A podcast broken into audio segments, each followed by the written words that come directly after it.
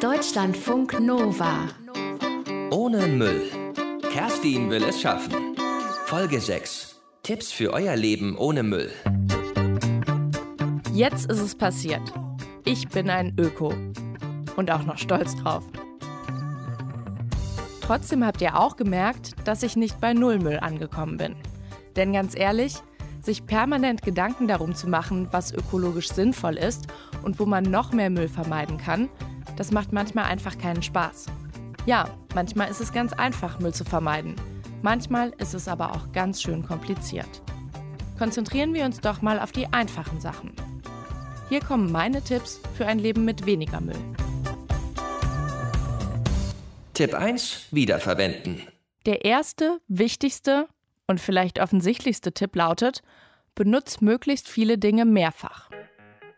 Das gilt für die Trinkflasche, die ich immer dabei habe und überall mit Leitungswasser auffüllen kann, und für die Jutebeutel, von denen ich in jeder Handtasche und jedem Rucksack einen deponiert habe, um spontan einkaufen und die Sachen nach Hause tragen zu können.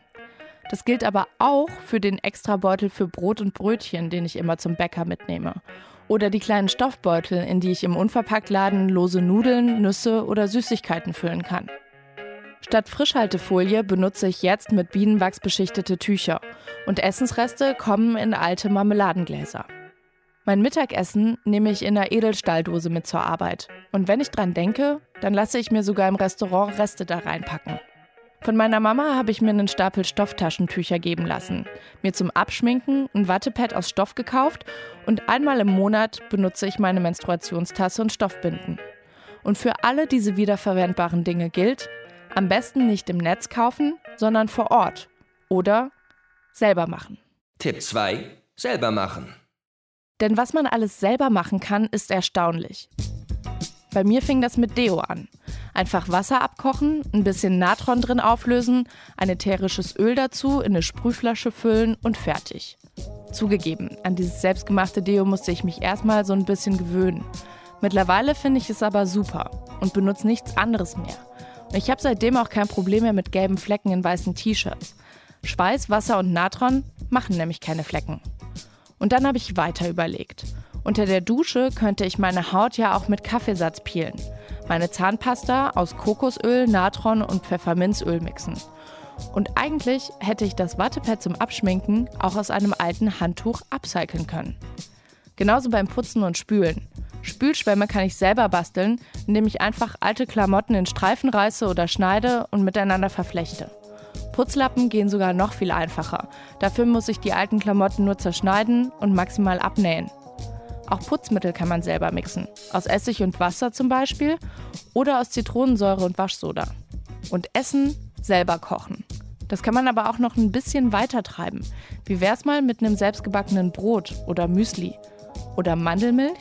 Ist gar nicht so schwierig, wie das vielleicht erstmal klingt. Ich habe es ausprobiert und es schmeckt, ehrlich gesagt, viel besser. Auch sowas wie Butter oder Käse kann man selber machen. Oder Suppenfonds oder passierte Tomaten. Das alles kann man dann in sterile Schraubgläser füllen und so weiter. Im Prinzip sind dem Selbermachen keine Grenzen gesetzt. Muss ich ja nicht alles und immer machen. Aber kann ich mal ausprobieren und schauen, ob es für mich praktisch und zeitlich funktioniert. Tipp 3. Unverpackt einkaufen. Gut, dafür muss ich natürlich erstmal einen Unverpacktladen in der Nähe haben. Und dann muss ich meinen Einkauf ein bisschen planen. Beutel, Schraubgläser und Flaschen mitnehmen und mal schauen, was es da so gibt. Und was eine Alternative zu den Produkten sein könnte, die ich bisher nutze. Für mich waren Zitronensäure und Waschsoda so eine Entdeckung. Daraus kann man nämlich so ziemlich jedes Putzmittel mixen, das man braucht. Ansonsten klappt das mit dem verpackungsfreien Einkaufen im normalen Supermarkt eigentlich nur mit Obst und Gemüse. Aber auch das ist ja schon mal ein Anfang. Und für alles, was ich nur verpackt bekomme, kann ich überlegen, ob es ein Produkt mit weniger Verpackung gibt und woraus die Verpackung gemacht ist. Denn ganz ehrlich, ich kaufe auch noch immer viele Sachen verpackt. Ich versuche aber dann Produkte in Glas, Papier und Pappverpackungen zu kaufen, statt Produkte, die in Plastik verpackt sind. Weil Glas, Papier und Pappe aus natürlichen Rohstoffen, nämlich Sand und Bäumen, hergestellt werden und sehr oft auch aus Altglas und Altpapier. Für Plastik braucht man dagegen Erdöl, das aufwendig gefördert und verarbeitet werden muss und irgendwann auch alle sein wird. Hinzu kommt, dass ich ja meistens nicht weiß, was mit meinem Müll passiert, nachdem ich ihn weggeschmissen habe.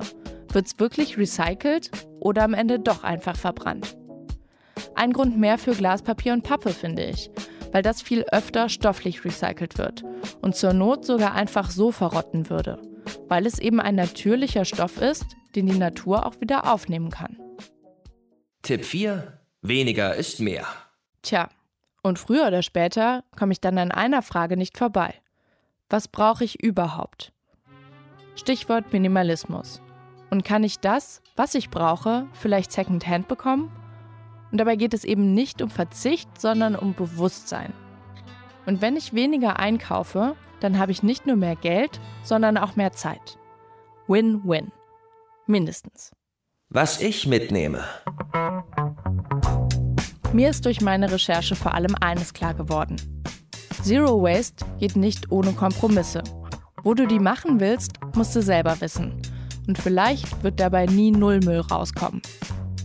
Trotzdem lohnt es sich, darüber nachzudenken, wo du Müll vermeiden kannst. Und nach und nach geht immer wieder ein bisschen mehr.